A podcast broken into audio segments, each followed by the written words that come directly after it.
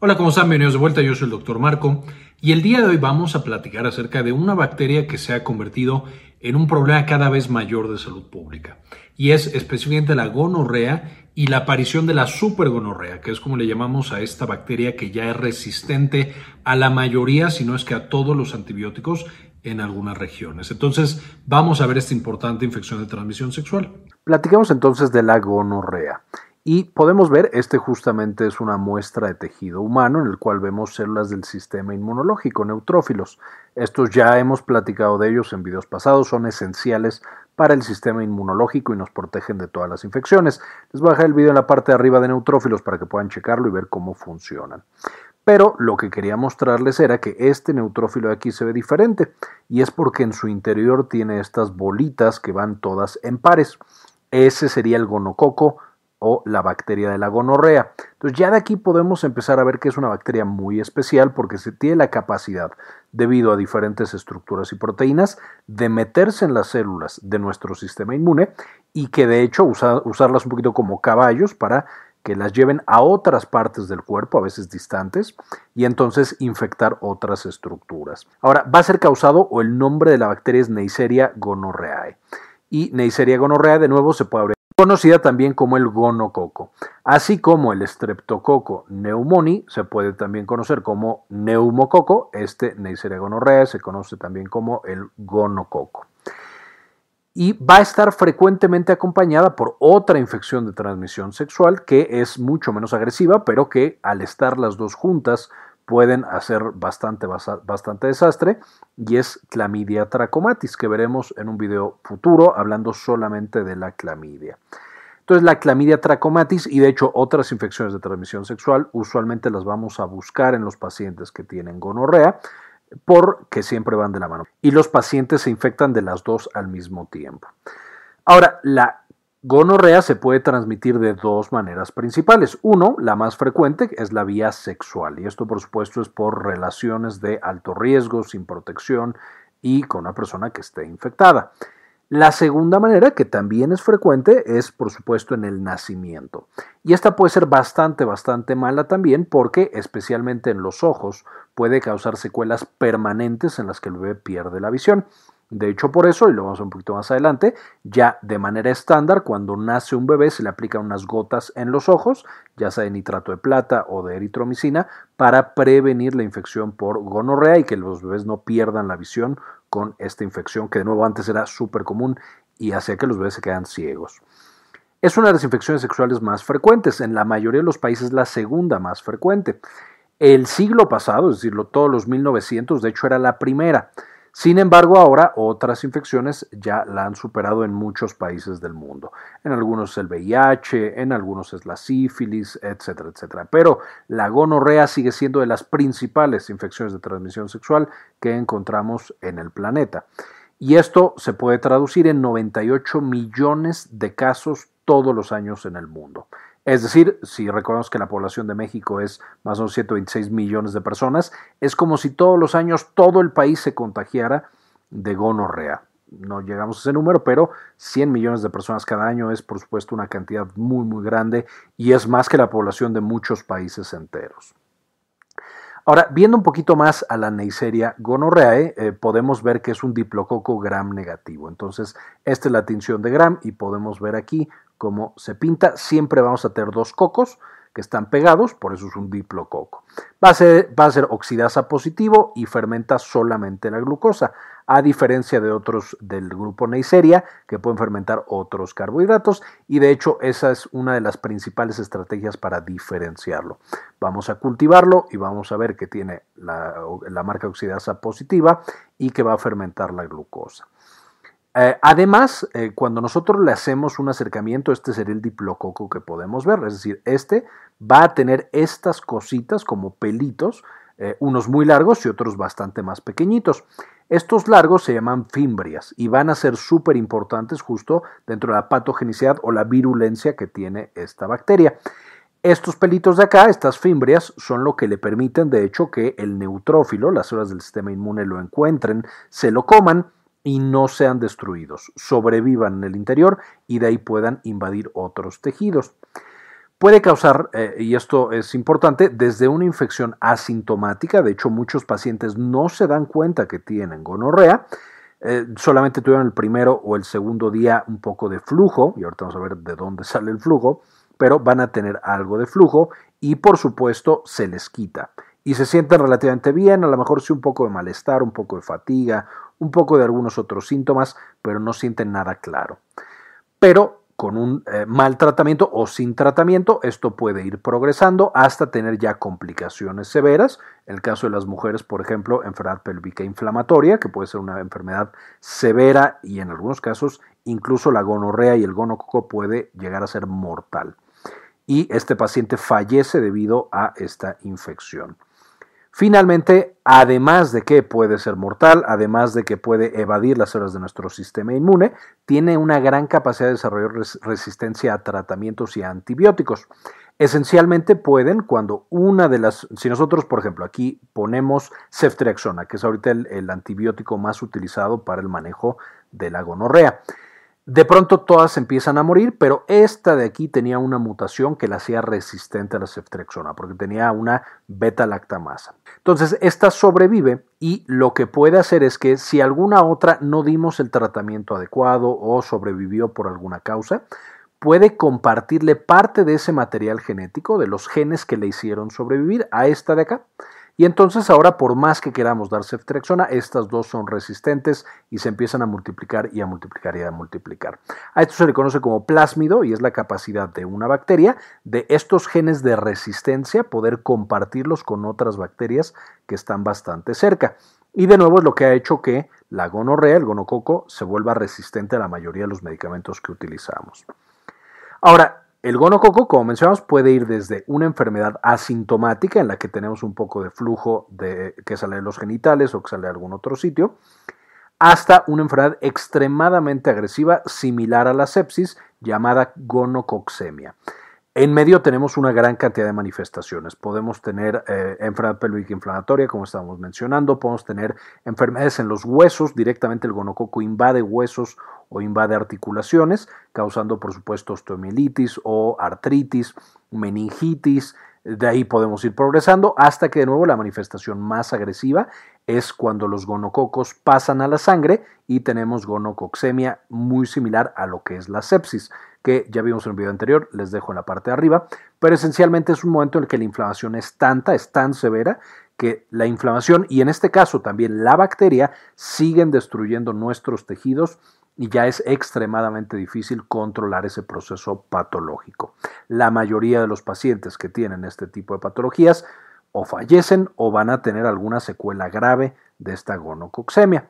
Ahora, ¿quién se va a infectar de gonorrea? Por supuesto, las personas que tengan relaciones de riesgo, y aquí encontramos cualquier relación que no tiene protección, a lo mejor con muchas personas, eh, que no conozco su estatus y sus hábitos, eh, de a su vez las parejas que tienen. Eh, por supuesto, los trabajadores sexuales, que tienen una gran cantidad de relaciones con muchas personas, que muchas veces no utilizan protección. Hay algunas relaciones que son de más alto riesgo. Cuando tenemos una relación heterosexual, la mujer es la que tiene riesgo más alto de contagiarse. Es mucho más probable que un hombre contagie a una mujer, que una mujer contagie a un hombre, como pasa con la mayoría de las infecciones de transmisión sexual. Y también en las relaciones homosexuales es mucho el riesgo de la persona que recibe eh, contagiarse de cualquier infección de transmisión sexual, pero también de gonorrea. Finalmente, la gonorrea es una de las pocas infecciones de transmisión sexual que no disminuye su riesgo cuando el hombre tiene una circuncisión. Es exactamente el mismo riesgo, entonces ahí no tenemos protección. Y aunque el condón y los métodos de barrera son extremadamente importantes, no previenen al 100% las infecciones por gonococo. Más o menos se estima que un 90% de protección ofrecen. Eh, y esto, por supuesto, es por malas técnicas, por malos usos, etcétera, etcétera.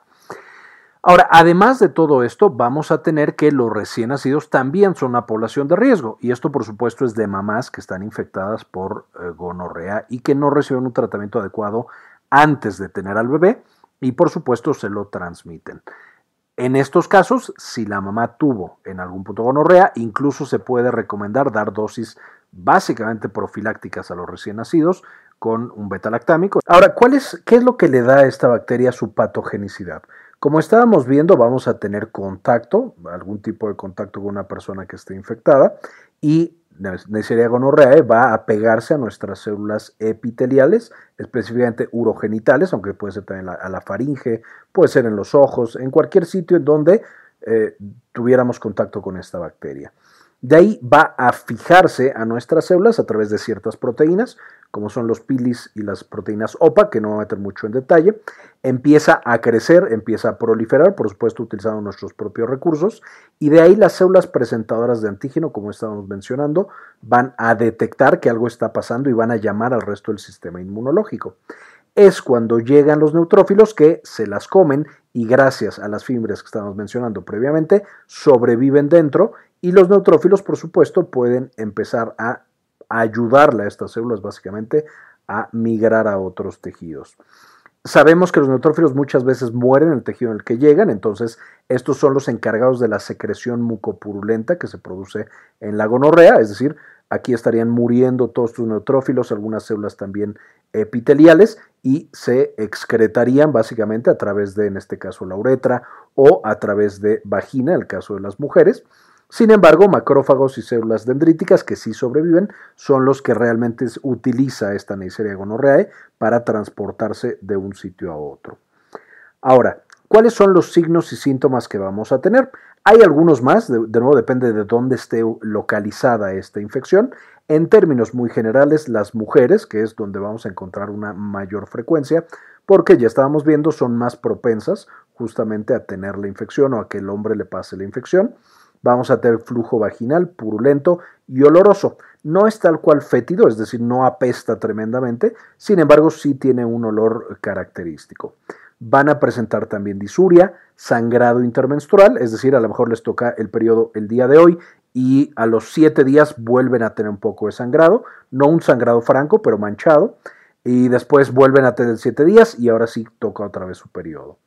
Y puede llevar a dolor en abdomen bajo que puede ser leve, pero conforme pasa el tiempo va aumentando, eh, así como la paciente va pasando de una infección relativamente leve a una enfermedad pélvica inflamatoria, que es un caso mucho más severo y que hablaremos después en otro video. En el caso de los hombres, vamos a tener flujo uretral, purulento y oloroso, exactamente igual que el flujo vaginal, por el mecanismo que justo veíamos en la diapositiva pasada. Eh, van a tener disuria con secreción blanca o con sangre, es decir, literalmente en la orina vamos a encontrar una secreción como con moco, blanquecina y con el paso del tiempo puede llegar a aparecer también sangre. Pueden presentar epididimitis aguda, que esto es por supuesto dolor testicular en la parte superior intenso a veces, e inflamación literal.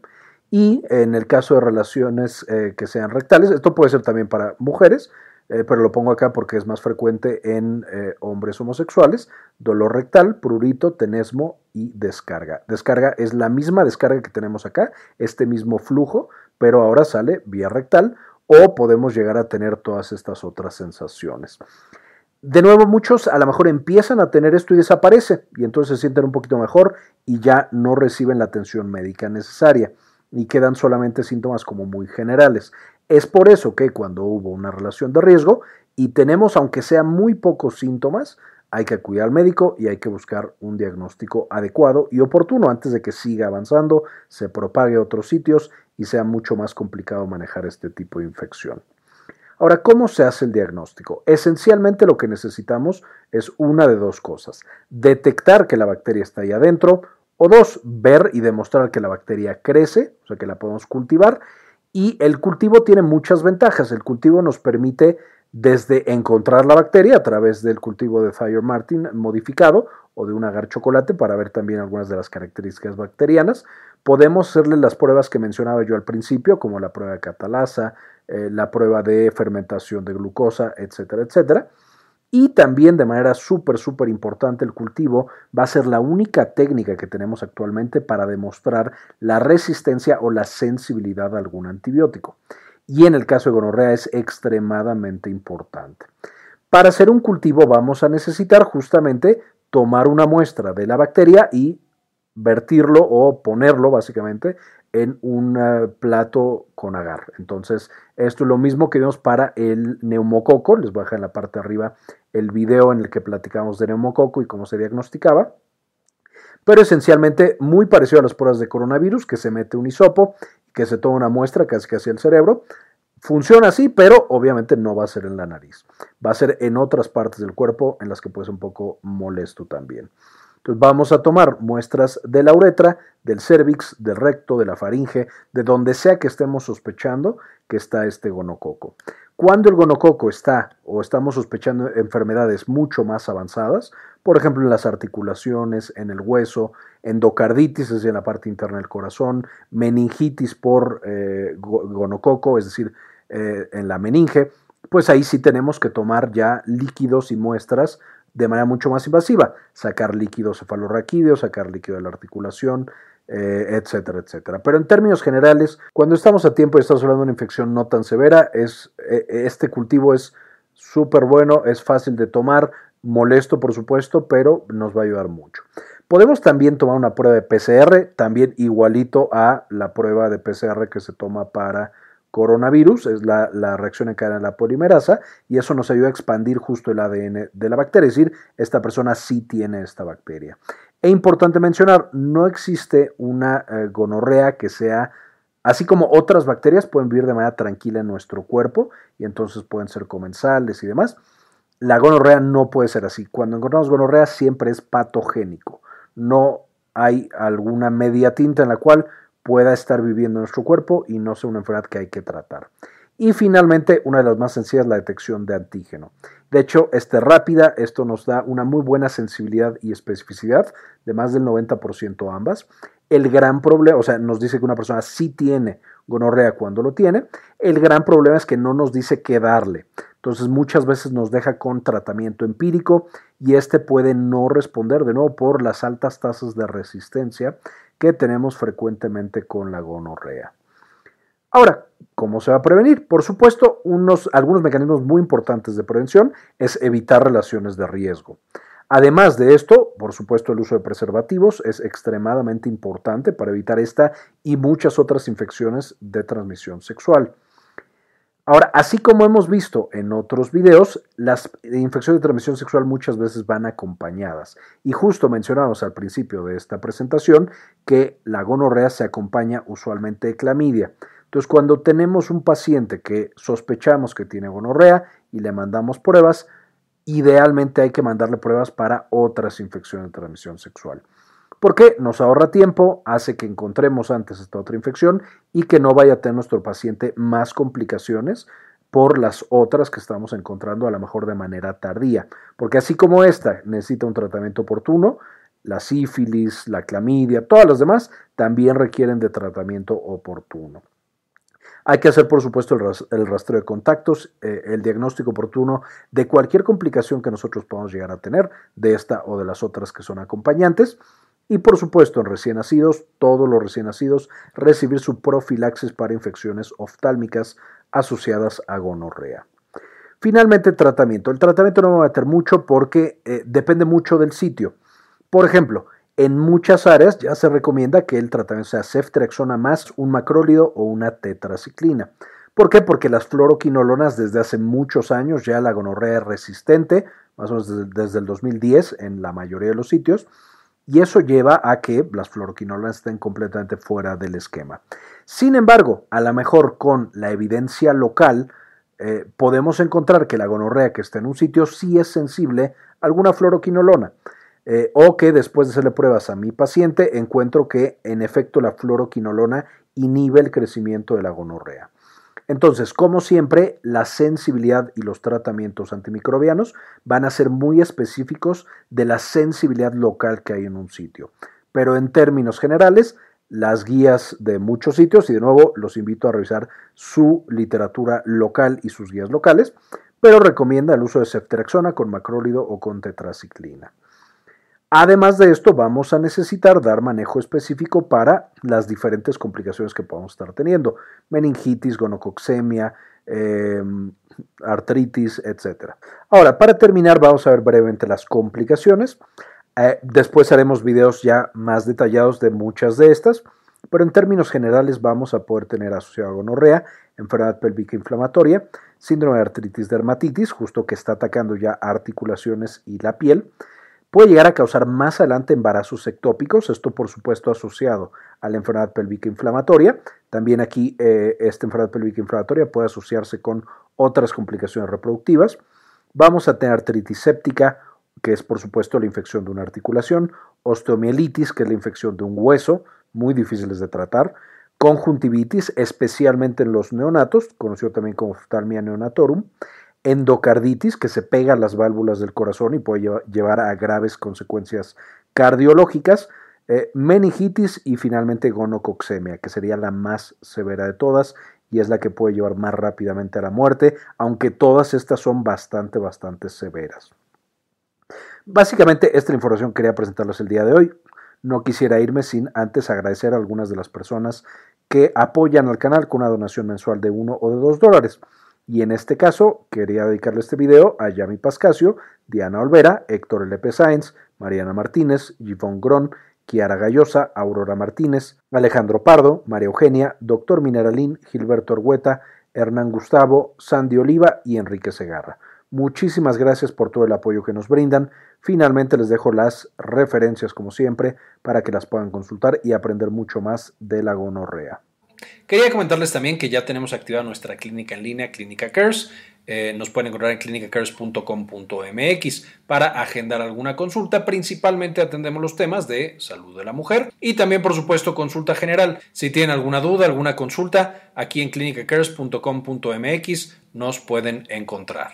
Muy bien, esto fue todo por el video. Espero les gustara, le entendieran. Ya sepamos cómo prevenir y cómo tratar esta importante bacteria y cómo evitar la aparición de estas cepas o variantes o mutaciones súper resistentes. Muchas gracias por ver este video y como siempre, ayúdenos a cambiar el mundo, compartan la información.